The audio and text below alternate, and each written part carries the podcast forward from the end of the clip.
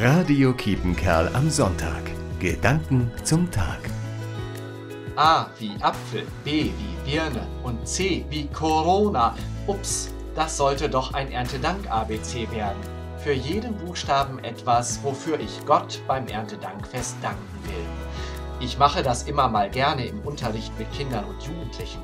Fällt euch wirklich für jeden Buchstaben im Alphabet etwas ein, wofür ihr dankbar seid? Und es klappt immer, außer für X und Y. Und alle staunen.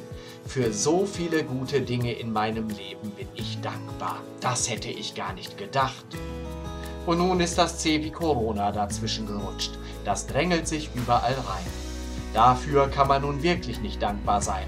Aber über diesem negativen C will ich die anderen Buchstaben nicht vergessen, denn sie stehen alle für eine gute Gabe Gottes und sind klar in der Mehrheit.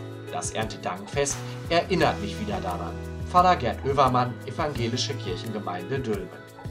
Radio Kiepenkerl am Sonntag. Gedanken zum Tag.